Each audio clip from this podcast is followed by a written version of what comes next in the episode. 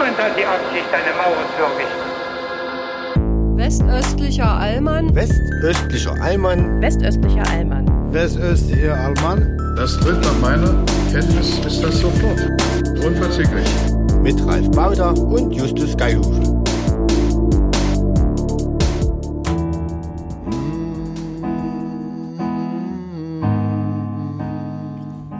Es ist ungefähr eine knappe Woche her, als ich von Ralf Baudach einen handgeschriebenen Brief auf Büttenpapier erhalten habe, in dem er mir schrieb, Justus, wenn wir Folge 23 des westöstlichen Allmanns aufnehmen, bitte nimm dir Zeit. Zeit ist ein rares Gut in dieser Welt und deswegen will ich sie mir nehmen und euch geben. In diesem Sinne, heute mal ein Hallo, bei dem das O wirklich lange ausgehalten wird an euch alle da draußen. Wir hoffen, es geht euch gut und ihr habt euch jetzt eine gute Stunde Zeit genommen, um sowohl dieser fantastischen Stimme von Ralf Baudach als auch dem, was ich als Stimme versuche, hier in diesen Äther zu bringen, zu lauschen. Wir laden euch ein, seid Gäste bei uns im westöstlichen Allmann. Lasst euch bezaubern und von den süßen Klängen umhüllen. Herzlich willkommen zu Folge 23 dieses wunderschönen Podcasts und hallo Ralf. Hallo lieber Justus. Ich wollte dich nicht quälen äh, mit einem zu langen Intro, aber ich weiß, wenn jemand eloquent und in der Lage ist, lange zu sprechen, dann bist du es und das ist völlig ohne Seitenhieb gemeint. Tatsächlich. Ähm, Ja, der wäre ja dann nur an dich selber, der Seitenhieb. Es gibt ja nur, es gibt ja nur zwei hier. dass ich zu lang Intro gespielt habe. oder wie? Nee, aber nein, nein, aber wer, wer, es gibt ja sozusagen Seitenhiebe kann man ja nur ähm, an Leute machen, die auch noch im Raum sind und das jetzt bitte falsch verstehen sollen. Das geht ja hier einfach nicht. genau, genau. Generell arbeiten wir nicht mit Hieben, sondern mit Lieben, mit lieben Tönen. Das war nämlich äh, die Akkorduntermalung oder der Song Hard to Say I'm Sorry, gespielt von der Band Chicago von 1981. Ähm, und ich fand es einen adäquaten Song, um äh, gleich am Anfang klarzustellen, Justus und liebe Zuhörerinnen und Zuhörer, ich stehe unter Drogen. Ähm, Ja. Ich habe nämlich eine. Ausge, eine ausgeprägte Sinusitis. Ähm, allerdings nur auf der rechten Gesichtshälfte. Ich komme mir vor wie das äh, berühmte Phantom der Oper, der glaube ich auch nur eine Sinusitis hatte und deswegen hing seine Gesichtshälfte so schlaff runter oder sie war einfach rot, weil sie so brannte und deswegen hat er diese Maske da drüber gemacht. So fühle ich mich. Ich habe zwei Ja. Ibu drin, wie die Coolen sagen, ähm, äh, irgendwie 800 Milligramm. Ich merke davon gar nichts. Und wenn ich zwischendrin abschmiere geistig, dann bitte ich das, wie gesagt, zu entschuldigen und ich bitte Okay. äh, äh, nee, um dann sorry, überbrücke ich sozusagen. einfach. Hm? Dann überbrücke ich einfach, Ralf.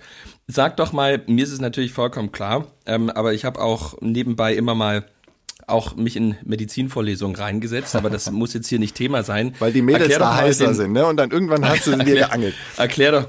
Ähm, ähm, oder um Ron Swanson zu zitieren, ähm, I'm surrounded by a lot of women in this office. And that includes the man. So, und jetzt aber zurück.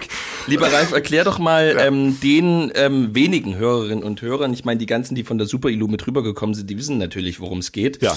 Ähm, aber denen, die ähm, einfach als 17-jährige High-Performer einfach gar nicht wissen, was ähm, Krankheit ist. Was ist eine Sinusitis? Eine Sinusitis ist eine Entzündung der Nasennebenhöhlen. Meistens, ist, also man hat ja mehrere Nebenhöhlen, meistens sind dann mehrere betroffen.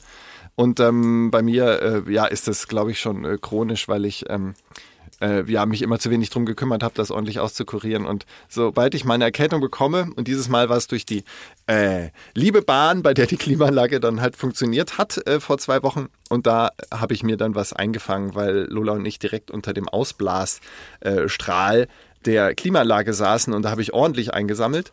Lola auch. Ähm, sie fährt quasi freihändig auf dem Fahrrad und lacht und ist fröhlich, aber ich ähm, bin halt ein, ja, ich weiß nicht, ob ich ein typischer Männergrippe-Mann bin, aber es ist halt echt schon krass. Ich war gestern auch auf, auf Sendung damit bei Tagesschau 24 und es war so, ich fühlte mich so, als ob mein Gehirn in so einer ähm, gut eingefetteten Schale liegt und das Gehirn dreht sich ständig so, wie in so einer Zentrifuge. So habe ich mich gefühlt. Oh, das ist ja, das ist ja wirklich hart. Ja, es ist sehr absurd. Ähm, das kann doch richtig krass werden, so dass ähm, sich sich von den Nebenhöhlen aus die Zahnhälse entzünden oder die Zahnwurzeln, weil die Zähne ja, Ja. im Prinzip direkt unter den Nebenhöhlen liegen. Ja. Also unser. Kopf besteht eigentlich fast nur aus Luft und die ist bei mir völlig zugeschwollen und zugeschleimt. Ähm, aber ich möchte nicht zu sehr ins Detail gehen. Uns hören sicher nicht nur Medizinerinnen und Mediziner zu, die wissen das eh schon. Ähm, aber ich merke gerade, Reden ist immer eine gute Therapie, eine gute Hilfe, eine gute Ablenkung. Ich war heute nämlich wieder den ganzen Tag allein und habe mich mit meinem 3D-Drucker rumgeschlagen, der nicht so will wie ich. Und das war wirklich äh, unter aller Kanone. Deswegen hoffe ich, du hattest mehr mit Menschen zu tun als ich. Alter Schwede. Ähm, ja, hatte ich tatsächlich. Ich bin, ich bin heute ganz divers unterwegs gewesen von Bürgermeister bis zu äh, Kindergartenkind, was neu zu uns in die Kinderkirche gekommen ist, von junge Gemeinde bis zu äh, der Chefredakteurin einer Zeitung tatsächlich, die hier war. Ähm, also insofern, ich habe äh, heute versucht, da zu sein für die, die mich gesucht haben und äh, ich hoffe, ich konnte allen gerecht werden. Und jetzt hoffe ich natürlich, ich kann dir gerecht werden. Das ist ja natürlich Der Druck ist groß. Nein, nein, alles gut. Ich habe, für mich ist das so eine, ähm, ich habe das mit der, meine Frau hat mich da, es gab so, ich hole ein bisschen weiter aus. Ich Gerne. habe ähm, eine ganz große, äh, ich habe eine ganz große, nicht Angst, aber Abstand zu Medizin, also zu Medikamenten gehabt, Mhm. weil ich so Eltern hatte, ähm, die, die, die, ähm, Die haben gesagt, du musst erst mit dem Kopf unterm Arm ankommen, bevor du irgendwelche Medikamente kriegst. Ja, genau. Also ich glaube, also sozusagen, das war überhaupt nicht ESO oder Öko, sondern Ja. tatsächlich einfach so protestantische Ethik, die so sagt, ähm, naja, komm, also man kann auch erstmal Tee trinken und sich mal ins Bett legen. Man, da Bei muss man jetzt genauso. nicht immer mit Ja. so. Das war das, also so, das war wirklich überhaupt Hm. nicht ähm, jetzt irgendwie Schulmedizin ist doof, sondern wirklich einfach so, jetzt, jetzt hab dich mal nicht so. Ja, Mm, Und der Körper kann das auch total gut an vielen Stellen selber. Und deswegen habe ich ganz lange, ähm, also zum Beispiel Schmerzmittel, ich habe nie Schmerzmittel ja, genommen. ja, ja. Und dann hatte ich so ein paar Erlebnisse in meiner Studienzeit, wo ähm, ich, äh, da bin ich auch so, Protestantismus heißt ja Leiden. Also Christsein ja generell, aber Protestantismus vor allem heißt ja Leiden Ja. und das Leiden annehmen und in dem Leiden auch nach Gott suchen und so weiter. Also Männergrippe ist nur ein Suchen nach Gott, um das mal festzuhalten. Nee, aber deswegen, deswegen habe ich, und, und sozusagen, das ist ja genau, also Max Weber hätte seine größte Freude an mir und deswegen habe ich zum Beispiel nach, ähm, ich habe, ich, ich sah, ich saß nie eher in Unibibliotheken als nach ähm, Feiernächten. Ah. Ah, weil, okay. sozusagen, weil ich mit dem Satz aufgewachsen bin, wem es abends gefällt, dem muss es auch früh gefallen. Ja, wer feiern War kann, kann auch aufstehen. Ja, ja. ja, ein stehender Satz in meiner Familie, wem es abends gefällt, dem muss es auch früh gefallen. Mhm. Meine Eltern haben mich wirklich immer eher geweckt, wenn ich am Abend vorher weg war. Und ähm, und äh, deswegen, ich habe nie und irgendwann ähm, gab es mal einen Moment bei, als ich in München studiert habe und alte Freunde aus Jena mich besucht haben, die auch stellenweise so sieben, acht Jahre älter waren als ich. Und ähm, wir uns ähm, wirklich gut die Rüstung geölt hatten am, am, am ähm, Tag zuvor. Also wirklich die, die Synapsen auch ein bisschen, bisschen abgeklemmt hatten und am nächsten Morgen dann wirklich erstmal gucken mussten, wie, wie wir das alles jetzt. Wir hatten nichts vor, aber trotzdem ähm, erstmal, wie, wie, wir, wie wir reinkommen in den Tag. Und ähm, da hatte ich dann mich so gewundert, warum einer der Freunde so relativ, also sehr still, aber doch relativ fit schon so auf dem Sofa saß. Und der hat mir dann erzählt, dass er einfach, wenn er nach so einem Abend ins Bett geht, einfach ähm, noch ein Glas Wasser trinkt und in dem Glas Wasser ist einfach eine 600er Ibu. Ja, das Ähm, ist der und alte das Trick. und das und das fand ich fand ich war für mich natürlich der völlige Wahnsinn. Ja. Also er hätte mir auch in dem Moment sagen können, er hat jetzt gerade gekokst und das wäre sozusagen für mich ähm, also sozusagen der. Überraschungs- und Ja. Schock und Schockmoment wäre für mich braves Pfarrerskind exakt dasselbe gewesen und da habe ich dann mal so Da öffneten sich die das- Türen zur Hölle äh, der Drogen. da, da, genau, da hat sich der Höllenschlund bei mir so für ein Dreivierteljahr, Jahr geöffnet. Der Höhepunkt war, wie wir ähm, nach Paderborn mal gefahren sind. Deswegen habe ich so eine große Liebe für Ostwestfalen und Paderborn. ja, als Partyhochburg weil- bekannt. Das Berghain weil, ist da ähm, nämlich gestartet weil, ursprünglich. Weil, weil die, ähm, weil die, wir hatten uns lange, lange ausgemacht, mal einen Freund, der dann in Paderborn ähm, promovierte, Mhm. äh, zu besuchen. Und ähm, als wir aus Leipzig wegfuhren, merkte ich, dass ich mal wieder eine Wurzelentzündung hatte. Hm. Ähm, und äh, liebe, liebe Kolleginnen und Kollegen da draußen, ähm, liebe Zuhörerinnen und Zuhörer, ähm, da machen wir jetzt eine große Klammer drumrum und das macht bitte niemand jemals nach. Aber es stand dann sozusagen wirklich auf dieser Fahrt nach Paderborn sozusagen die Frage, gehst du heute Abend in irgendeine ähm, Not Aufnahme oder sozusagen in irgend, zu irgendeinem Zahnarzt Ja, ja. und sozusagen ähm, machst eine Wurzelbehandlung oder lässt dir den Zahn ziehen oder ähm, betäuben wir das Ganze jetzt zweieinhalb Tage mit ähm, mit, mit, mit chemisch hergestellter ähm, Medizin, die man in der Apotheke kriegt, äh, und ähm, dem, was ähm, die Indianer Feuerwasser lange Zeit genannt haben. Und wir haben uns, ähm, also ich habe mich für Letzteres entschieden. Es war ein, ein absolut fantastisches Wochenende. Ähm, und meine Frau, die ich dann kurze Zeit später kennengelernt habe, hat mir dann einmal erklärt, was sowas mit der Leber macht. Und ähm, seitdem habe ich wie Schlingensief so eine so eine panische Angst vor vor überhaupt dieser sozusagen diesem Bekämpfen von Kater mit mit ähm, Chemie ähm, und generell äh, vor Schmerzmitteln. Deswegen bin ich jetzt sozusagen an dem Ausgangspunkt meines meiner protestantischen Existenz zurückgekehrt. Wenn es sich irgendwie vermeiden lässt, ähm, wird keine Medizin genommen, ähm, vor allem keine Schmerzmittel. Ja. ja jetzt habt ihr Das geht sehr auf jetzt die wisst ihr, Nieren. warum ich Ja.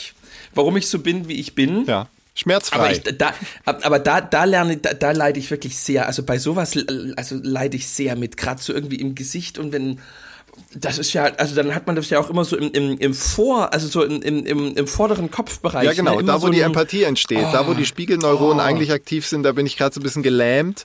Ähm, also wenn ich dir heute nicht Ja. so viel Empathie entgegenbringe wie sonst, bitte ich auch das zu entschuldigen. Aber deine ähm, Erzählung, also dass das auf die Nieren geht, das stimmt. Es gibt nämlich, ähm, jetzt mal ganz drogengeschichtenmäßig, wir haben ähm, als Jugendliche, wenn es uns mal wirklich saudreckig ging, dann kam eine gewisse Dramatik im Hause Baudach auf und dann hieß es, du brauchst eine Novalgin.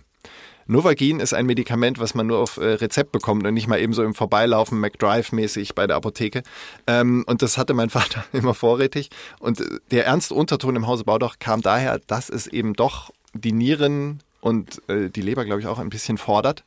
Ähm, und äh, deswegen wurde mit, da... mit, mit, mit ins Boot holt, sagen wir mal. Ja, genau. Und, äh, und deswegen wurde das nicht oft eingesetzt. Aber wenn du so ein Wie Ding dein genommen hast, Vater hat dir Medikamente gegeben, wenn du verkatert warst? Nee, wenn ich, ähm, da ging es dann nur um Infekte. Also nicht, wenn ich verkatert war. Wenn so. ich verkatert war, das musste so. der Junge, das musste sein Körper dann selbst durchmachen. Also auch diese ähm, Sitte, ich will es gar nicht Unsitte nennen, eine Aspirin zu nehmen, irgendwie kurz nach dem Alkoholgenuss am Abend oder dann am Morgen, das kannte ich auch gar nicht so. Ich weiß nicht, ob das auch was mit ähm, da ich von Familienwurzeln her ja auch eher äh, preußisch-protestantisch äh, veranlagt bin, ob das daher kam oder einfach Leiden. Gerade weil es ein Ärztehaushalt war und die Hausapotheke eigentlich immer gut gefüllt war.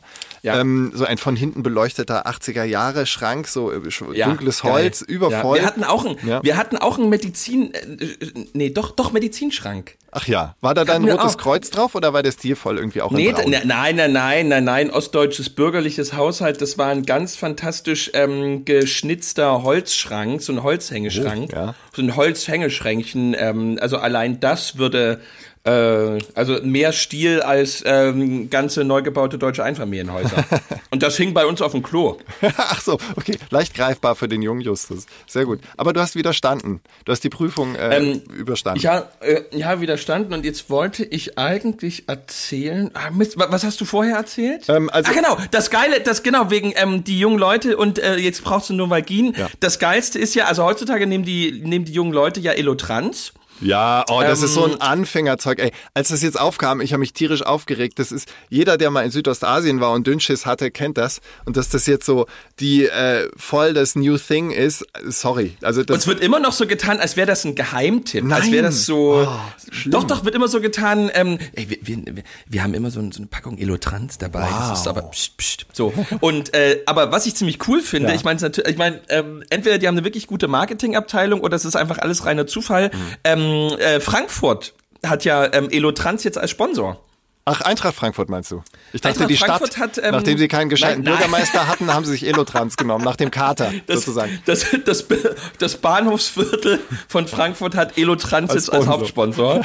Nein, ähm, also Eintracht Frankfurt hat Mhm. ähm, Elotrans jetzt als, ähm, als Sponsor auf dem Trikot. Geil. Ja, die können Ja, auch gut nicht, feiern, ne? Insofern passt das. Ja, deswegen, ich fand das schon echt, also sozusagen, ich hoffe, das ist sozusagen alles so gewollt, dann finde ich es absolut großartig und mein, wenn es ein Zufall ist, ist auch alles, alles sehr, sehr großartig. Da schließt sich der Kreis. Ich hatte in meiner Kindheit, ähm, du du kennst es auch, während der Jugend muss man sich irgendeinem Fußballverein als Fan zugehörig bekennen, sonst ähm, ist man einfach weird. Und raus, ich habe die ja. Notlösung äh, getroffen. Mein Vater hatte eine gewisse Liebe für Eintracht Frankfurt, weil er dort quasi im, im Raum Frankfurt oder in Frankfurt im Auffanglager kurz vor dem Mauerbau gelandet ist.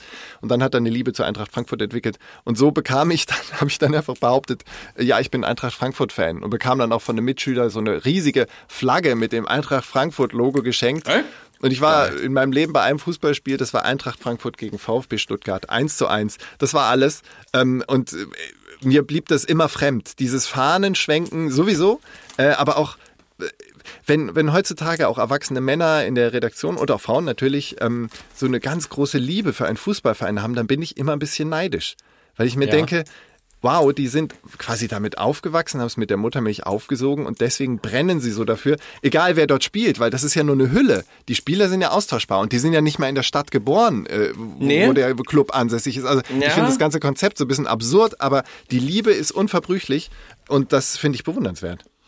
Ja, aber das ist das, also das, solange das irgendeinen Auslöser hat, ist das schon an vielen Stellen was absolut Großartiges. Ich habe das schon für so ein paar Jahre jetzt nicht wirklich intensiv, aber dann schon ein paar Mal und auch in einer gewissen Regelmäßigkeit und Ambition gemacht. Wir sind da, also ich bin ich bin zum Fußballfan so ein bisschen dadurch geworden und, und also so kann ich zum Beispiel die Emotionalität dabei ähm, erklären. Ja. Das ist vielleicht ein bisschen speziell, aber ich glaube schon, dass man das so ein bisschen übertragen kann aus also und dann eben aus, aus verschiedenen Gründen, die dann eben regional spezifisch sind. Ähm, ich bin zum Fußballfan geworden in ähm, in der zehnten Klasse. Ähm, da waren ähm, also sozusagen wir sind ja in im Dresden der Nullerjahre aufgewachsen ähm, und das heißt so, ähm, also irgendwie sehr viel Gewalt, aber vor allem ähm, rechte Gewalt ähm, war, war schon, war immer noch Immer sehr noch. alt, Krass, immer noch ja. sehr Alltag. Also so, ähm, dass du wirklich freitags mit gewissen Bahnen nicht gefahren bist oder irgendwie wusstest, naja, wenn du jetzt nach 10 die Bahn nimmst, dann sitzen die und die drin und dann ist das halt scheiße, wenn Ja. deine wenn du, wenn du nicht kurze Haare hast oder wenn du nicht so ein T-Shirt oder so anhast. Ähm, und ähm, deswegen war das so ein, so ein, so ein gewisser Leidensdruck noch unter einer, einer gewissen rechten Hegemonie in dieser Stadt, ähm, wo man immer so irgendwie auch versucht hat, seine Auswege zu finden und dem aber nie ganz entfliehen konnte. Und ich habe in mein in der zehnten Klasse in den Schüleraustausch nach Brünn in die in, nach Tschechien Ja, gemacht. Zwei, Jahr, äh, zwei, zwei Wochen waren ähm, Brünner Schüler bei uns. Oder Brno, zwei wie man sagen würde eigentlich. heute. Brno ähm, waren in waren und wir waren zwei Wochen in Brno und das war äh, wahnsinnig irre, weil die ähm, Tschechen wirklich einfach ähm, zwei Wochen lang mit uns feiern waren. Das war total irre. Wir waren, wir haben einfach wirklich zwei Wochen lang nicht geschlafen und die haben ein, also es wurde einfach wirklich zwei Wochen lang nur Drogen genommen, Alkohol getrunken Ja. und den ganzen Tag lang mit einem hoch engagierten Kunst- und Geschichtslehrer einfach vier Museen, drei Burgen, und zwar mit die schönsten zwei Wochen meines gesamten Lebens. Ja, wenn man so, so, Ähm, so Standgas hat und dann auf einer Burg rumläuft, das stelle ich mir schon ganz nett vor. Ja. Ja, und vor allem mit 16, du hältst ja alles aus. Was du mit 16 alles machen kannst. Ja, ja. Ähm, also rein körperlich, du kannst ja, das ist ja wie, wie so ein, wie so ein Duracell-Häschen. Ja. Das ist ja unglaublich, ähm, wa- was physisch 16-Jährige können. Ja. Und, Dass man die nicht schon ähm, eher zum Arbeiten ranzieht, ist mir immer noch ein Rätsel. Aber mach mal und, weiter. und, und da habe ich einen, eigentlich meinen besten Schulfreund eigentlich in dieser Zeit erst so wirklich kennengelernt. Mhm. Ähm, der hatte, ähm, mit dem war ich zusammen, ähm, weil mein Herbergs, nee, weil seine Herbergsmutter, also mit Schülerin, so viel feiern und trinken und kiffen war, dass er irgendwann gesagt hat, ich kann nicht mehr. Ich, ich muss, ich muss, ich brauch, ich muss mal zwei Stunden schlafen. Ich kann nicht mehr. ähm, und dann hat er gefragt, ob er die zweite Woche ähm, mit bei mir schlafen kann. Und das haben wir gemacht. Und die sozusagen ähm, das erste Mal, sozusagen, wo er dann mit seinem Rucksack dann bei uns ankam, hatte er das St. Pauli Retter-T-Shirt an. Ah, aha. Ähm, und ähm, da war, das kannte ich einfach nicht so. Und da habe ich so gesagt, hä, was, was heißt ein Retter? Ähm, oder was, warum hast du ein Retter-T-Shirt? Und dann hat mir das eben erklärt, dass der Verein eben mal pleite war Mhm. ähm, oder eben kurz davor war, pleite zu gehen und dann irgendwie ähm, absteigen musste und dann irgendwie das dann doch verhindert und so weiter. Ja. Und ähm, dann hat er mir das eben alles erklärt, wie sein Vater eben äh, eigentlich Dynamo-Fan war, aber eben in der DDR lange Haare hatte und eben äh, zunehmend so angewidert. Also der, der hatte, weil er lange Haare hatte, hat der, hat der Vater von meinem besten Schulfreund drei Jahre lang keinen Ausbildungsplatz zu DDR-Zeiten bekommen. Wow. Der wurde drei Jahre lang ähm, zwangs arbeits- oder sozusagen beschäftigungslos gemacht und hat eben dann immer so Aushilfsjobs gemacht. Und dann im vierten Jahr hat er eine, eine Lehre als Maschinenschlosser ähm, angeboten oder halt sozusagen zugewiesen bekommen im Braunkohlekombinat Schwarze Pumpe. Nee, Jenschwalde. In Jenschwalde, ähm, also so richtig in die Verbannung Ja. und so richtig mies. Und der war, hat immer ganz leidenschaftlich Fußball gespielt und war ähm, ganz lange ähm, Dynamo-Fan, ähm, also in den 70ern, 80ern, leidenschaftlicher Dynamo-Fan. Ähm, und irgendwann haben die eben angefangen, Nazis zu werden. Also dass einfach dieser ganze Block, dieses ganze Stadion eigentlich ähm, eben auch rechts wurde. Ja.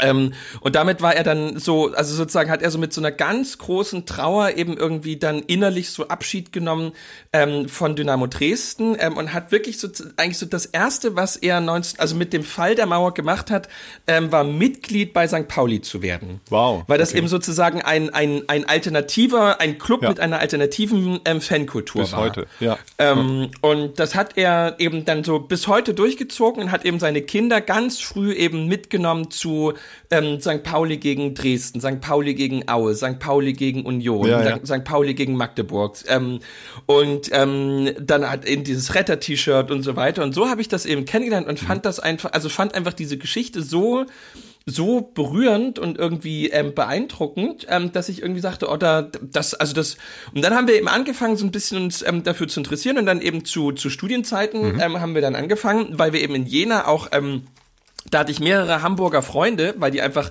ähm, in Jena dann Soziologie und Politik studiert Aber ich dachte haben. Medizin. Das ist immer so Nee, Klischee. und, und in Jena gibt's doch in Jena gibt's Medizin. Aber hallo. Und ähm, und äh, da habe ich dann wirklich so drei Jahre lang ähm, also wirklich so Leverkusen, München, ähm, also wirklich so richtig große, also sozusagen, wo man einfach einen Tag in die Esse hängt für eine Auswärtsfahrt.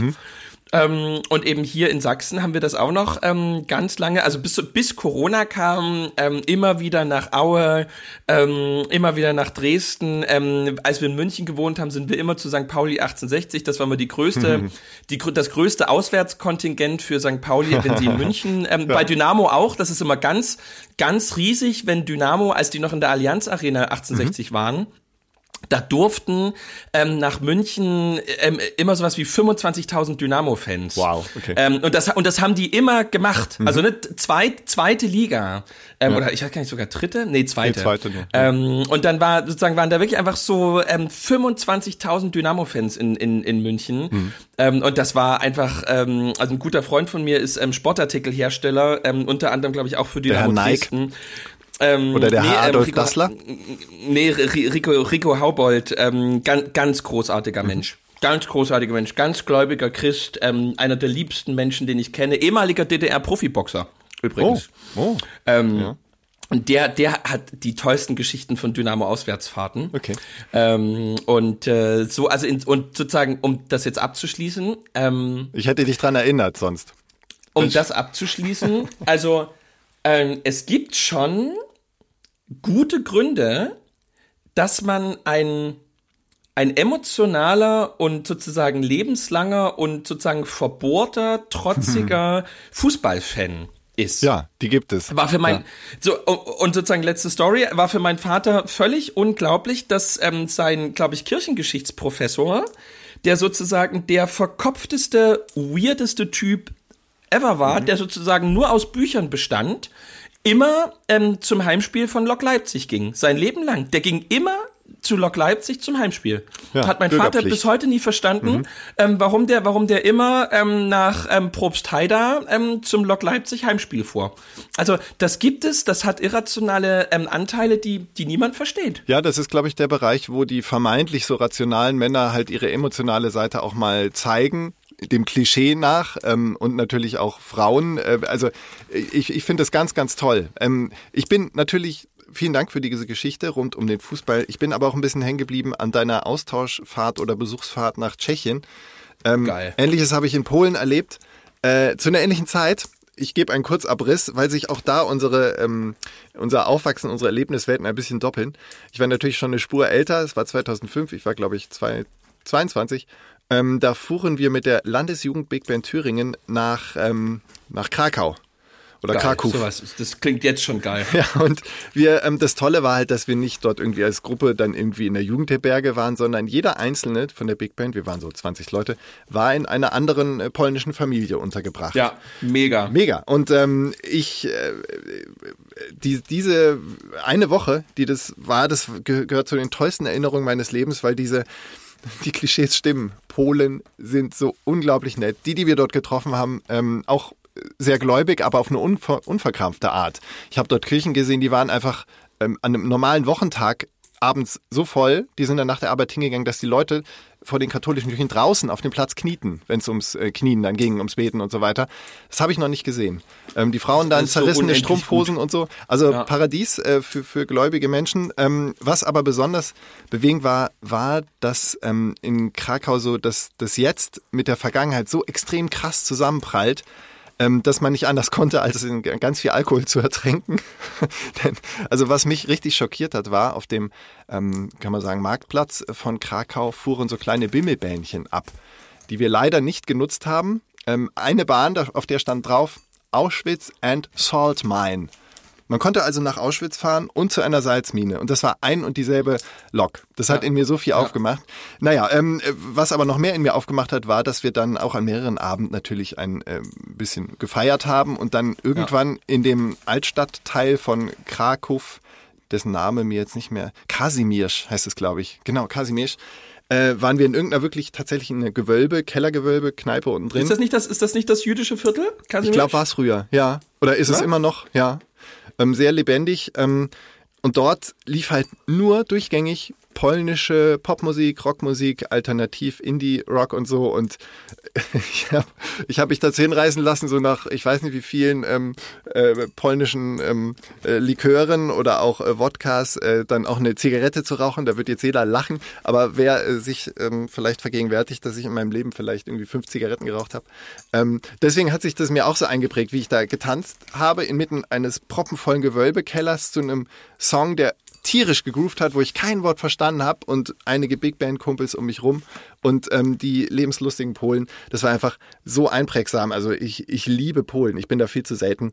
Ähm, vielleicht äh, auch rührt es ein bisschen daher, ähm, ähm, ich habe mal ein bisschen recherchiert. Es gibt tatsächlich in Polen, kurz vor der Oder-Neiße Grenze, gibt es einen Ort, der hieß früher Baudach. Und ich äh, habe mal recherchiert, da gab es tatsächlich im 17. Jahrhundert ähm, gab es da eine. Ein, Lik ein Nee, Likörhersteller. nee, nee, das war in Thüringen. Nee, da war eine tatsächlich, also es wurde benannt nach einer Familie, die dort äh, lebte und Baudach hieß. Ähm, und deswegen ist vielleicht auch die, die, die äh, emotionale Nähe zu Polen so groß. Ich schweife jetzt gerade tierisch ab, aber ich merke, das ähm, lockert auch die Sinusitis ein bisschen. Ähm, Ja. Was ich eigentlich auch anschneiden wollte, eine halbe Stunde, wo wir jetzt schon äh, reden, eine halbe Stunde lang oder noch länger? Nee, halbe Stunde. Halbe Stunde, Ähm, 28 ich möchte mal Minuten gucken, habe ich ob du drauf kommst, worauf ich jetzt zu sprechen kommen möchte. Denn äh, wir haben es auch stellenweise gekliffhangert. Pass mal auf.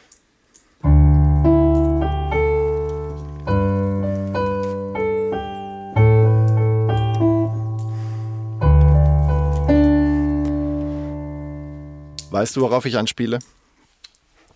Ja, irgendwie hat es jetzt gerade, also ich, die Melodie ist nicht unbekannt, aber ich könnte es jetzt gerade nicht sagen. Ja, wenn ich sie nicht an einer Stelle so leicht verkackt hätte, hätte man erkannt, das ist die Melodie von Herzblatt gewesen, der überaus beliebten Fernsehsendung. Wir hatten Ja. Ende der vergangenen Folge beide gekliffhängert, dass wir eine gewisse TV-Erfahrung haben. Und ähm, Ich äh, will, ich bin aber eigentlich viel neugieriger drauf, was du für eine Geschichte hast, weil dass ich irgendwie was mit Fernsehen zu tun habe, äh, ist ja irgendwie naheliegend. Nee, mein, ähm, meine schnell erzählt, meine ja? schnell erzählt, weil ich, weil ich selber keine habe, aber sie ist trotzdem, sie ist trotzdem nicht so schlecht. ja, erzähl, schieß los.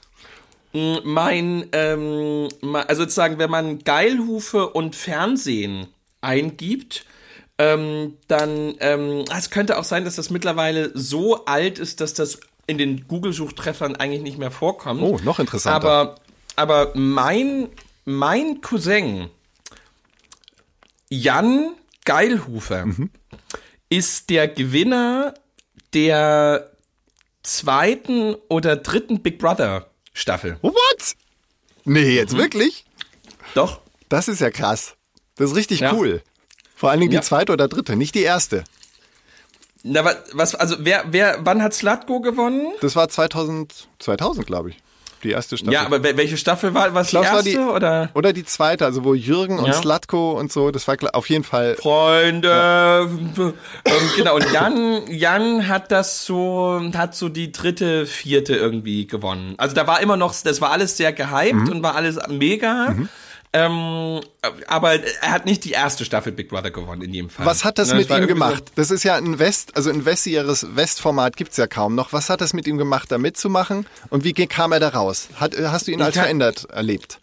Na, äh, Jan, Jan ist ähm, wirklich so 15 Jahre älter als ich. Mhm. Deswegen habe ich ähm, und ich habe ihn in meinem Leben, ähm, ich habe ihn vor ja, ich habe ihn schon vor ein paar Jahren noch mal wieder getroffen, mhm. aber ähm, er hat eine uh, jetzt muss ich, ich glaube, eine mosambikanische Frau. Mhm. Ich glaube, mosambikanische Frau. Und die beiden wohnen in Kanada. Ah, okay, gut. Das ähm, macht nicht so einfach, da eben mal genau, vorbeizukommen. Genau, ähm, und deswegen, deswegen habe ich, ähm, genau, weiß ich das nicht mehr. Äh, oder sozusagen habe ich ihn da jetzt nicht gefragt, mhm. aber ähm, ähm, ein extrem lieber, wirklich wahnsinnig lieber, super, super sympathischer Kerl, mhm. der ich weiß das nicht, irgendwie so Anfang seiner 20, also ich glaube nicht direkt nach der Schule, mhm. sondern vielleicht so Abitur gemacht, eine Ausbildung gemacht und dann zu Big Brother gegangen, oder ich kann es nicht genau sagen. Ähm, aber genau, das ist, das ist meine Geschichte. Also die ist schnell erzählt, weil es mit, mit mir nichts zu tun hat, aber es ist schon geiler, also finde ich schon eine geile, geile Info. Ja, das wird jetzt natürlich dann alles noch nachträglich gegoogelt und wenn ich dazu noch irgendwelche Fragen habe, werde ich die dir nächstes ja. Mal stellen. Und ist natürlich so, ähm, ist natürlich äh, so, wenn, wenn in fünf, sechs Jahren der Wikipedia-Artikel immer erweitert wird über mich, ähm, dann ist, sind das natürlich tolle Einträge bei Wikipedia. Geilhufe ist der Bruder des ähm, Gewinners der vierten Staffel von Big Brother Jan. Ach, Geilhufe. nur deswegen hast du es erzählt, damit man jetzt offiziell das eintragen kann. Das ist eigentlich auch ein geiler Ansatz überhaupt äh, in ja, die ich, Öffentlichkeit ja, ich, zu ich, träume, ich träume ja, ich träume ja seit Monaten ähm, von ähm, einem Wikipedia-Eintrag, wie du ihn hast. Das ist ja, ich, ich, ich google dich ja jeden Tag ähm, und ich habe das Gefühl, jeden Tag wird dein Wikipedia-Artikel erweitert. Äh, da müsste ich selber ich mal gerne, nachschauen, was da los ist. Wo ich immer gerne erstmal einen hätte. Und äh, das mm. ist also ne, ein tolles, auch also nee, das ist wirklich, ähm, äh, das, das ist ein, ist ein, ein wirklich schön gemachter Artikel, den du da hast. Ähm, jetzt ist nur die Frage, das habe ich mich eh schon immer gefragt, äh, was sind die Kriterien, dass überhaupt jemand zu gelassen wird, weil ähm, jetzt mal ganz objektiv, du hast eine herausgehobene Position, du bist äh, medial präsent. Ähm, was spricht dagegen? Frage ich die Wikipedia-Autoren-Community, die immer so anonym ist, wie so ein Schattenkabinett. Ja, ich habe also das. Es gibt irgendwie so ein Relevanzkriterium ähm, und ähm, mir hat es hat tatsächlich, also ich weiß das nur, weil tatsächlich vor ein paar Monaten jemand ähm, tatsächlich einen Artikel, einen Wiki-Artikel über mich schreiben wollte. Mhm ähm, und mir dann sozusagen als Überraschung, oder nicht als Überraschung, aber sozusagen wollte dann mir den Link schicken und sagen, guck mal, ah, ja. ähm, guck mal, das gibt's jetzt. Ähm, ähm, und der Artikel wurde dann nach einem Dreivierteltag wieder sozusagen runtergenommen. Krass. So und schnell. er hat dann, er hat dann die, die äh, Diskussion noch kurz sozusagen verfolgt mhm. und bei mir war das, also es war jetzt wirklich kein Witz, das muss noch irgendwie andere Gründe haben, aber bei mir war der Grund, dass es nicht relevant ist, weil wohl, wenn, wenn sozusagen Autoren, also sozusagen er hat das irgendwie mehr über, Geilufe ist Pfarrer, irgendwie Publizist, Autor mhm. oder so und hat das sozusagen, hat über diese Schiene den Wikipedia-Artikel gemacht. Und da ähm, ist wohl die, das Kriterium drei Bücher. Ach so. Also sozusagen, wenn man, also über drei Bücher Mhm, bekommt einen Artikel. okay. Es, es muss auch in der Autorenschiene noch zwei andere Kriterien geben. Aber das fand ich so toll, dass sie so eine Anzahl ähm, an Büchern. Ähm, Also würde nicht reichen, sozusagen- wenn du einfach einen 3000 Seiten Wälzer geschrieben hast, also nur einen und der irgendwie einen ja, oder Nobelpreis kriegt, sozusagen reicht nicht. ge- Genau, oder, oder, oder ich bin irgendwie Goethe und habe den Faust geschrieben Ja. Mhm. ähm, und danach hat's halt aufgehört. Ähm, und weil ich eben nur Faust 1 und 2 geschrieben habe, reicht halt nicht für den Wiki-Artikel. Aber ohne jetzt da Parallelen, also jetzt nicht, dass ich Nee, nee, nee, es geht nur um Verdeutlichung. in, ja. ja. Ja, ich Genau, weiß auch nicht, wie ich zu der Ehre komme. Also ich glaube, wenn, wenn nicht irgendwie die Tagesschau mein Arbeitgeber wäre, dann ähm, würde ich da auch nicht auftauchen. Das ist irgendwie, glaube ich, Ein, Sa ein, Satz, den, ein Satz, den Olaf Scholz ähm, genauso hätte gerade sagen können. Ich weiß auch nicht, wie ich zu der Ehre komme, nur weil die Bundesrepublik Deutschland mich gerade bezahlt. Ähm, sonst wäre ich das sicherlich auch nicht. Ja. Also, to- nee, und vor allem diese, vor allem Ralf, dieses Understatement meinst du ja wirklich aus vollem Herzen und ganz ernst. Das ist Ja. wirklich unglaublich. Nee, also- du bist so ein lieber, bescheidener Mensch. Das ist Nee, unglaublich. ich versuche einfach ähm, Dinge realistisch zu sehen und mich hat es in der Schulzeit schon immer ähm, gar nicht befremdet, sondern eher, äh, ich war fast äh, ehrfürchtig, wenn Mitschülerinnen, Mitschüler, wenn sie dann auch mal eine Eins hatten oder in Sport eine gute Leistung erbracht haben, die haben sich richtig krass gefeiert. Also sie haben sich auch richtig gefreut und so und haben dann, es wirkte dann auf mich so, wow, die, die, die wirken auf mich so, als ob sie glauben, sie hätten irgendwie die ähm, eine Olympiamedaille gewonnen oder so. Ähm, Ja. Und ich dachte dann halt immer, ja, okay, wenn ich das dieses Mal so geschafft habe, äh, die Leistung vielleicht ganz gut war, vielleicht waren die Aufgaben zu einfach. Oder vielleicht, also Ja. äh, das hatten wir, glaube ich, schon mal in einer der ersten Folgen, ähm, dass das irgendwie, Ja, genau. dass ich mir das irgendwie fast selbst anerzogen habe, nicht so schnell irgendwie über die Stränge zu schlagen mit meinem Jubel oder mit meinem Stolz oder vielleicht kommt es auch von der Musik, weil das kriegt man früh automatisch mit. Es gibt immer Leute, immer Leute, die besser sind als du, die einen geileren Style haben, einen geileren Sound auf dem Instrument oder ähm, bessere Technik oder bessere Bühnenpräsenz, was auch immer, sodass man da automatisch bescheiden bleibt. Ähm, insofern rate ich halt auch jedem, lernt ein Musikinstrument, das erdet einfach. Ähm, Ja. So wie du vielleicht auch sagen wirst, ja, der Glaube erdet auch, weil einfach noch was Größeres über einem ist und bei mir ist es halt irgendwie die, der, der Glaube nee, an die aber, Musik. aber, aber, nee, aber ich glaube halt wirklich, ähm, also ich würde dem hundertprozentig zustimmen, dass ähm, ein Kind lernen muss, dass äh, wie ein, ein Musikinstrument spielen können eben ähm, ganz viel Arbeit und ganz viel Scheitern beinhaltet Ja. und selbst wenn man ganz viel reingesteckt hat, ähm, es gibt immer den, der um die Ecke kommt, gefühlt gar nichts gemacht hat und düpp, düpp, düpp, Genau. düpp, Ja, ja, ja, ja. düpp. Ähm, und diese, ich, also das ist ja in der Diskussion, wir behalten deine Fernsehrolle im Blick, aber sozusagen, weil das jetzt gerade, weil, weil du es gerade gesagt hast, das ist ja die Kontroverse, die sich mit den Bundesjugendspielen jetzt aufgetan hat. Dass eben Ja, Leute richtig, ähm, ja. diesen Bundesjugendspielen unglaublich hinterhertrauern, Mhm. angesichts auch von einer Leichtathletik-WM, wo keine deutschen Medaillen mehr dabei Ja, waren, dass sie, dass sie so ganz doll betonen, natürlich ist ein Kind traurig, wenn es ein Fußballspiel verliert, Mhm. aber die Erfahrung, die dieses Kind in dem Moment macht, ist eine wichtige. Mhm. Und die Bundesjugendspiele abzuschaffen, beraubt Kinder von diesen ganz, ganz wichtigen Erfahrungen. Ja. Ähm, ich habe nie Bundesjugend, ich wusste gar nicht genau, was das sein soll. Ich habe Ach, nie gab's das bei euch gar nicht? Ne, keine Ahnung, ich, also ich kenne das irgendwie krass. nicht. Es kann sein, dass ich einfach irgendwie, ähm, also ich war ja auf einer privaten Schule, vielleicht machen die das nicht mit. Mhm. das kann sein, Ahnung. ja. Ähm, aber vielleicht habe ich es auch einfach nur vergessen. Das ist ein totales Wessi-Ding. Ähm. jetzt, wo du sagst, da geht's um Vergleich, um Scheitern und auch jetzt, wo du das so Ja, aber was heißt das denn? Ist das dann sozusagen in- eine Vorrunde und dann fährt man, wenn man in, wenn man irgendwie in Gelnhausen gewonnen hat, fährt man dann nach Kassel Nee, es ist zur ganz, nächsten es ist schlimmer. Runde oder? Es ist schlimmer. Ähm, also ich kann mich an einige Bundesjugendspiele erinnern, die heißen nur deswegen so, weil es halt in der Theorie alle Schulen in Deutschland äh, machten. Ähm, bei uns wurde das im Koblenzer ähm, Stadion ausgetragen, wo auch der TUS Koblenz, der sogar mal zweite Liga gespielt hat, ähm, Ja. spielt. Und dort fanden dann leichtathletische ähm, Wettbewerbe äh, statt. Also man musste gewisse Disziplinen machen, wie zum Beispiel Weitwurf mit einem, ich glaube die Mädels 80 Gramm Ball und die Jungs 100 oder sogar 200 Gramm Ball. Dann in jüngeren Jahren Sprint über 50 Meter, später dann über 100 Meter und Weitsprung und äh, 800 Meter Lauf und so. Und ähm, Und das müssen alle mitmachen. Das, das ist nicht mussten für die alle sportlichen mitmachen. Ty- Ja, das war Aha, so okay. am gegen Ende des Jahres, so im, im, im Frühsommer sozusagen, fand das statt. Und ähm, also es gab dann Unterteilungen. Wenn du super duper warst, dann hast du eine Ehrenurkunde bekommen. Haben relativ wenige bekommen, ich würde grob geschätzt sagen, höchstens 10 Prozent. Ähm, und den, wenn du so ganz gut mitgemacht hast, hast du eine Siegerurkunde bekommen. Und es kann aber auch sein, dass du halt in deinen ganzen Werten, die du so angesammelt hast in den Disziplinen, äh, so schlecht warst oder unter den geforderten Normen, dass du gar nichts bekommen hast. Ähm, und ich hatte immer solide eine Siegerurkunde und ich habe auf diese immer vor den Bundesjugendspielen auf diese Anforderungen geguckt, wie schnell man über 50 Meter laufen muss. Und ich weiß noch, damals, es war so fünfte, sechste, siebte Klasse, da musste man auf jeden Fall auf 50 Metern unter sieben Sekunden, nee, unter acht Sekunden laufen.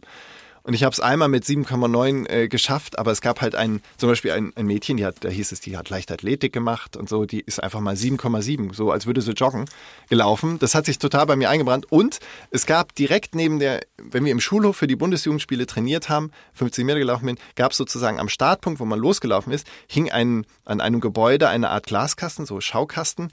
Da hingen die best, besten Listen der vergangenen 500 Jahre.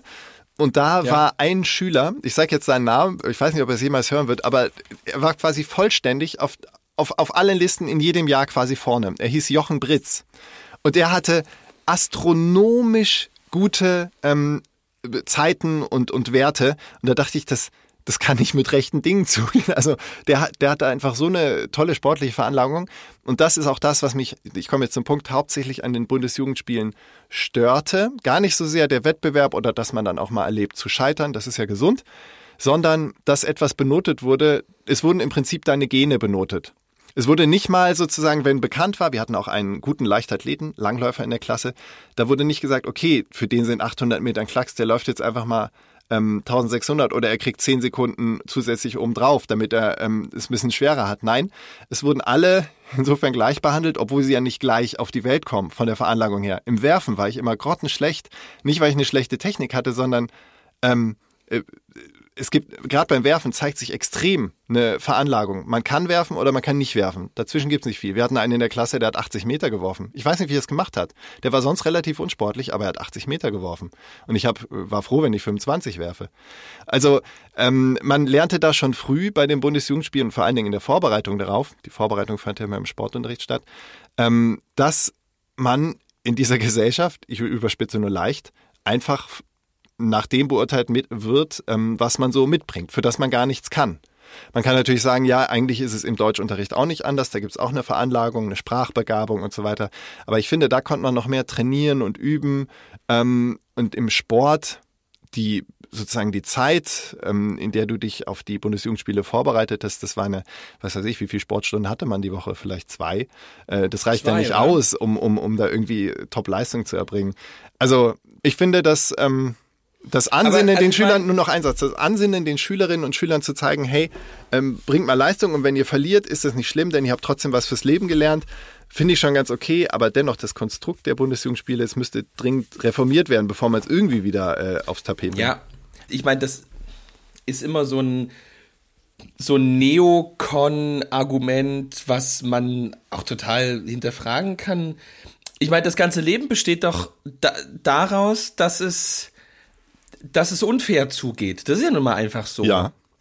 Ähm, und ähm,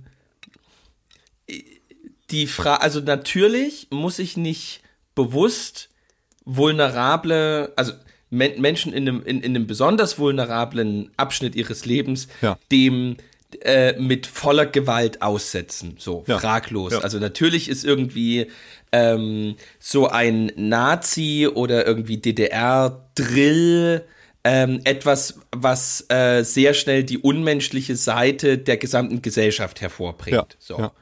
Ähm, fraglos. Aber gleichzeitig steht doch außer Frage, dass es hilfreich ist, wenn wir in einer Welt leben, die äh, uns einfach nicht gänzlich schützt vor, vor manchen schlimmen Dingen, mhm. dass Jugendliche auch in einer früheren Zeit lernen, ähm, dass es das gibt und für sich emotional und praktisch im Leben einen Weg finden, damit umzugehen. Also was ich ja eben äh, vor vielen Folgen und immer wieder eben erzähle, dass dass eben die, die, die, genau die Erfahrung, dass ich eben nicht so viel Taschengeld wie andere mhm, bekomme, dass mhm. ich eben von meinen Eltern einfach nicht die und die Schuhe gekauft ja, ja. bekomme, ähm, das ist so ein Trauma von, von meiner Jugendzeit, Ja, dass ich von meinen Eltern nie coole Schuhe gekauft bekommen habe. Weil meine, Mhm. weil meine Eltern das einfach total affig fanden, Mhm. ähm, Schuhe, die Jugendliche cool finden, zu kaufen. Und ich habe wirklich die, ähm, das war sozusagen wie zu DDR-Zeiten eine Jeans. Ich habe wirklich ähm, so zweimal,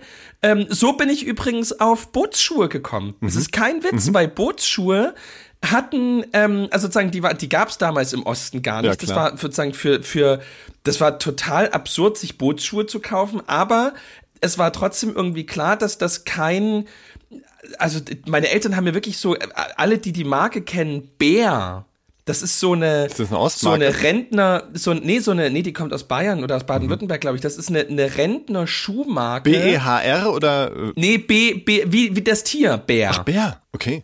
Das ist, das ist eine Rentner-Schuhmarke, die ganz breite Schuhe herstellt, Ah, damit Leute Fußbett. eben sozusagen ein bequemes Fußbett haben. Und Ah. meine Eltern haben mir Bärschuhe gekauft. Oh, du Ähm, Armer. oh Gott. ähm, und ähm, und ich habe sozusagen, es war wirklich wie zu DDR-Zeiten eine Jeans. Ich Ja. habe wirklich, ähm, ich habe wirklich meine Eltern angelogen, dass mir, ich, ich, meine Eltern haben mir mal, als ich 16 oder so war, ähm, so so Nike oder ich hatte dann so viel Taschengeld selber gespart, weil meine, ich habe auch, meine Eltern haben mir das erlaubt oder halt nicht erlaubt. Ja. Also ich durfte mir dann von meinem eigenen Geld ähm, so Nike-Schuhe kaufen und ich habe meine Eltern dann angelogen, dass die mir zu klein sind und ich habe wirklich dann so monatelang die Zehen angezogen, weil das einmal in meinem Leben war, dass ich solche Schuhe tragen durfte.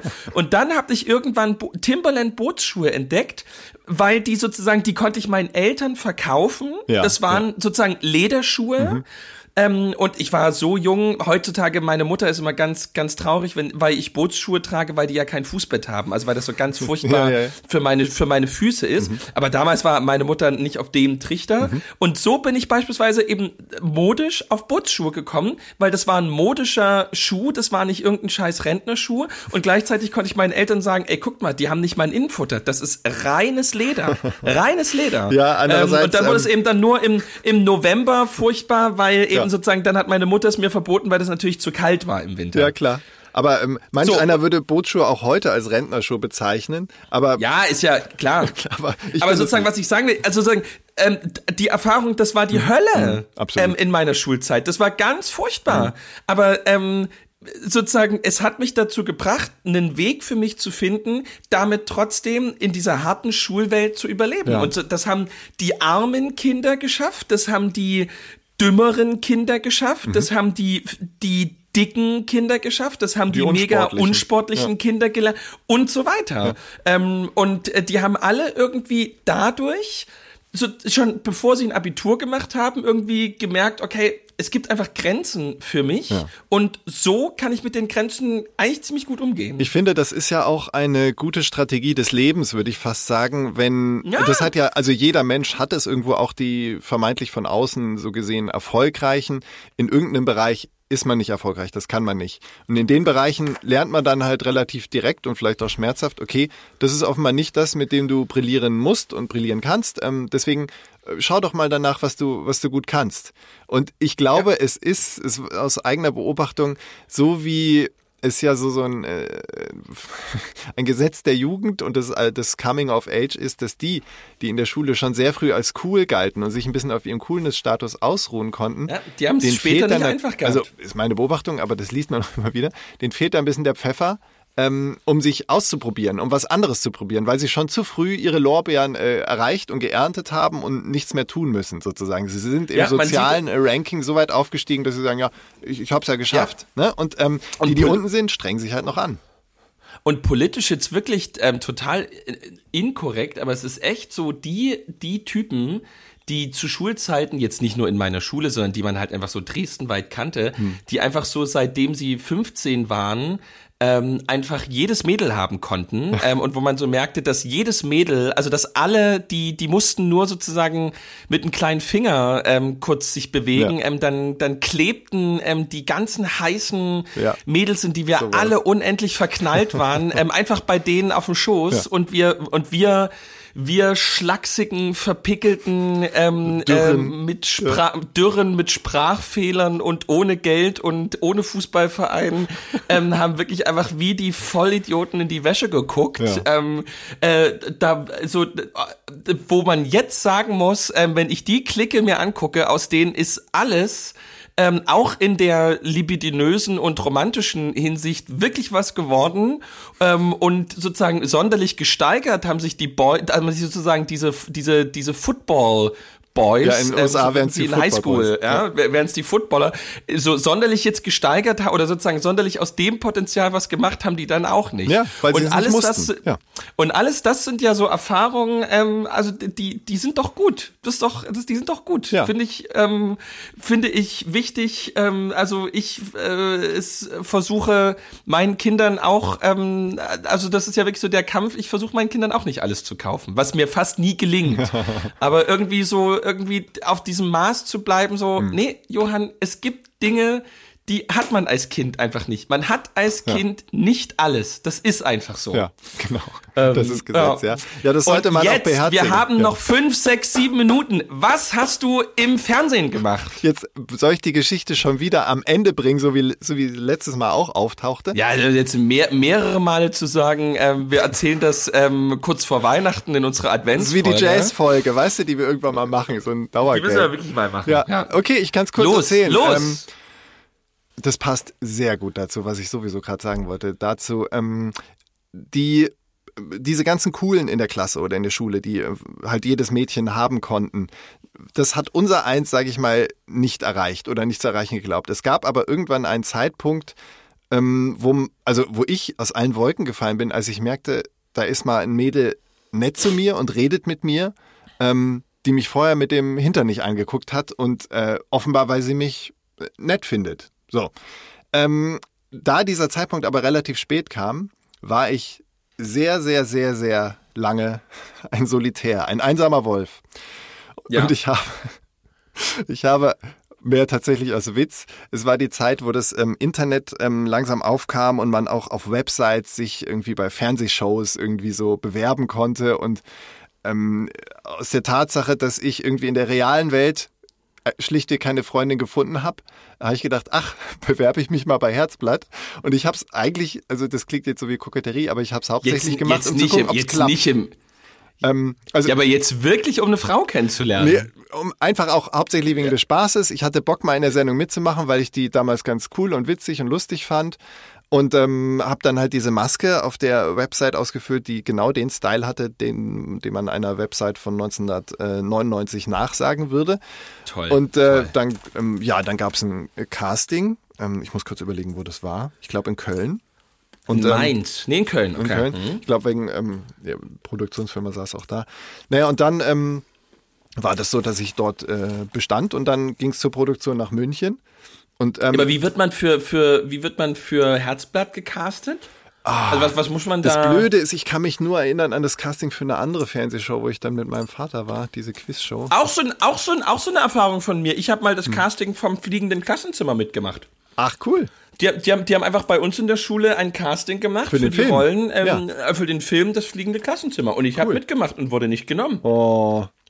Ich kann mich nur ja, erinnern, voll, dass in Thüringen, wo ich studiert habe, gab es öfter Castings für so Luther-Filme, die dann irgendwie auf der Wartburg gedreht wurden. Und da brauchten sie halt ja, original ja im Jahr, Einheimische brauchten ja, sie da. Es, es müssen ja auch im Jahr drei raus. Das ist wie mit Käsmann-Büchern. Es müssen einfach im Jahr mindestens fünf veröffentlicht werden. Genauso ist das mit Luther-Filmen. Es braucht mindestens, so wie es früher Guido Knopp Hitler-Dokus Jetzt erzähl ich dir was. im Achtung, Jahr brauchte. Guido Knopp, so. Guido Knopp ist äh, der angeheiratete Großcousin von mir. Nein. Doch, aber das ist jetzt was Nein. anderes. Warte mal, warte mal. Ähm, Nochmal kurzer Wartburg. Das war damals tatsächlich der Film mit äh, Rafe Fiennes. Nee, mit dem Bruder, mit Joseph Fiennes. Der hat Luther gespielt. Und da wurden echt viele Leute aus, aus Erfurt, äh, dem äh, Kreis Eisenach und so weiter äh, gecastet. Und ähm, ja, ich glaube auch ein paar meiner Kommilitonen damals. Oder Musikerfreunde. So, und jetzt, ja, ähm, du wurdest in Köln gecastet? Ja, und ich habe ver verschwiegen, dass ich noch keine 18 bin. Man durfte eigentlich erst ab 18 mitmachen, aber aufgrund meiner Körpergröße wurde ich schon, als ich 14 war, für 18 ja. gehalten. Deswegen war es kein Problem. Ich habe ja. einfach gesagt, ich wäre 18. Faktisch warst du 12. ich war eigentlich, ich hatte noch die 12. Nabelschnur am Bauch. Ja, so, so wird deine Biografie auch zugehalten. Mit, mit, 12, mit 12 bei Herz, Ralf Baudach mit 12 bei Herzblatt. Exakt, so war's. So. Ähm, und dann war das ganz, ähm, ganz, ganz cool und lässig. Also das Problem war, das kann ich jetzt ganz offen erzählen, weil die, die ich glaube, das wird niemals jemand hören, der da damals dabei war. Es war super nett. Damals war Pierre Geissensetter der Moderator. Ähm, also nicht mehr Christian Clerici und erst recht natürlich nicht Rudi Carell. Schade eigentlich. Ähm, aber Pierre Geissensetter war super nett und ähm, ich habe dann aber, also jeder von uns, oh, da gibt's so viel zu erzählen. Ich versuche es alles knapp zu halten.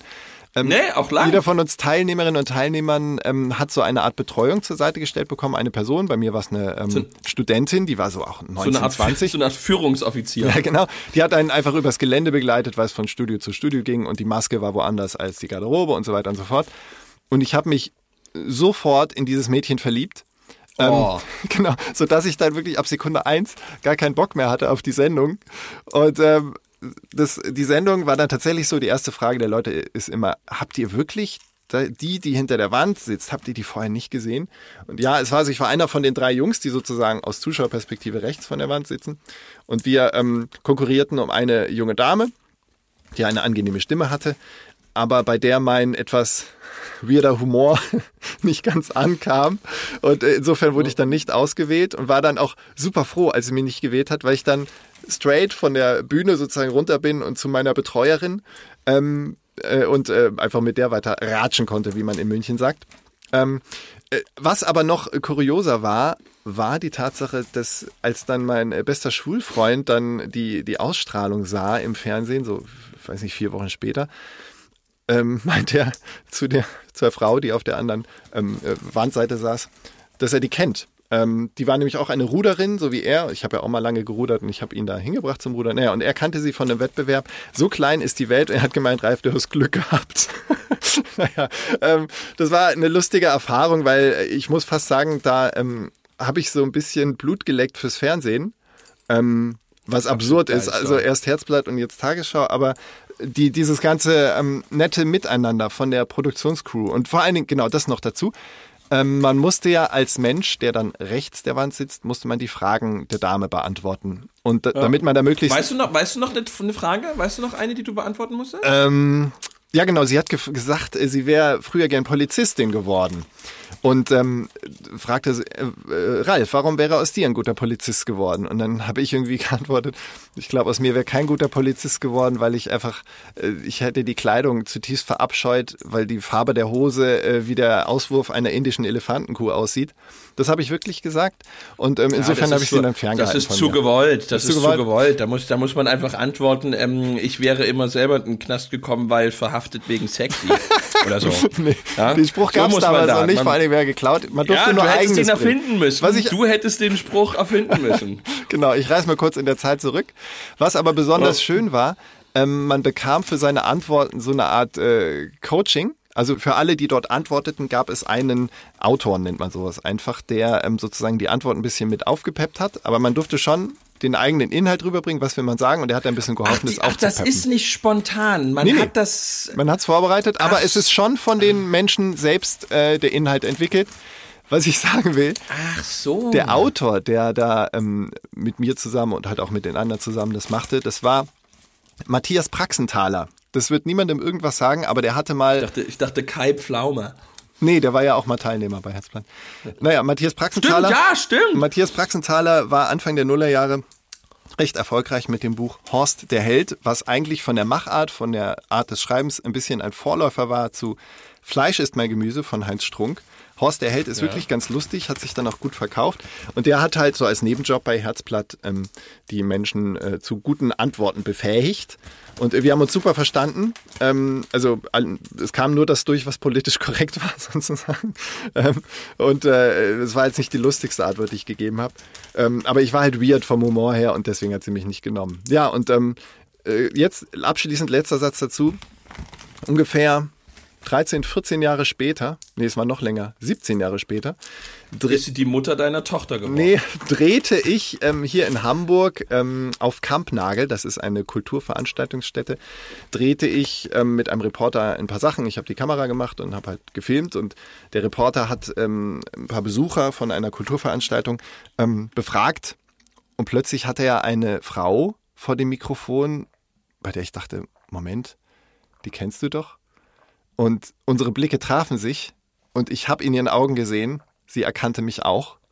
Und wir haben es aber beide weggeschwiegen und so getan, als ob das nicht passiert wäre. Und es war einfach eine, es war nicht die, die sozusagen hinter der Wand saß, als ich dort Teilnehmer war, sondern. Sondern die Studentin. Nee, nee, auch nicht. Leider nicht. Ähm, es war äh, eine, eine Dame, die halt auch während dieser Aufzeichnung eine der drei Frauen war, also in einer anderen Runde sozusagen, die ich auch ganz lustig fand. Ähm, und die, das war dann so faszinierend zu sehen. Ähm, das war wie mit so einer ähm, ähm Face-Alterungs-App. Also sie hatte sich null verändert, nur einfach ein bisschen älter geworden. Es war wie eine Zeitreise. Es war ganz, ganz komisch. Und vor allen Dingen der Moment, in dem wir uns erblickten, sie wusste es wirklich sofort, ähm, dass sie mich schon mal gesehen hatte zumindest. Vielleicht wusste sie nicht direkt damals München Herzblatt. Aber ähm, ja, es gäbe noch viel mehr zu erzählen, aber unsere Stunde füllt sich. Äh, alles in, alles in, in der nächsten Folge. genau. Ähm, ja, das. das war eine lustige Folge, insofern, dass wir, ich hatte wirklich Angst, auch aufgrund meiner gesundheitlichen Disposition, dass ich nicht weiß, worüber wir reden ähm, sollten aber mit dir ergibt sich's einfach immer. Das ist so. Nee, ich muss wirklich, ich brauche da nur einen kurzen Hinweis und dann liefere ich ab. ich das ist das ostdeutsche Selbstbewusstsein, was das gesamte ja, Ostdeutschland das, braucht. Das, das, das, ist wirklich sehr geil. Apropos Heinz Strunk, Fleisch aus meinem Gemüse. Es gibt eine, also kann ich sehr empfehlen, ähm, Inas Nacht. Mhm. Nee, ist das Inas Nacht? Die, diese Bar in Hamburg, wo, ja, ne, Inas Nacht. Ja, ne? ja, ja, ja. Genau, Inas Nacht mit Heinz Strunk. Ähm, und ähm, Inas Nacht liest irgendwas von ihm vor und Heinz Strunk sagt, äh, also was wirklich sehr absurd ist, und Heinz Strunk sagt, ja, ist doch geil, oder? Und da ähm, prustet Inas Nacht ja. Ina los und ähm, sagt, sowas können nur Männer. Sowas können nur Männer bei dem größten Schwachsinn einfach mit stolz geschwellter Brust dastehen und sagen, ja, ist doch geil, oder nicht? Ähm, und in diesem Sinne wollen wir euch jetzt in ähm, den Abend, den Morgen, in, ähm, den, in die Fahrt zum Gottesdienst verabschieden, ihr Lieben. Ähm, naja, nicht wir alle. Wir finden es ganz geil geworden. Ähm, ich wünsche jetzt Ralf ähm, gute Besserung. Ähm, ich schreibe noch ein paar E-Mails ähm, und äh, übergebe dir, äh, damit du das letzte Wort hast. Vielen Dank, lieber Justus, dass du mich mit durchgezogen hast.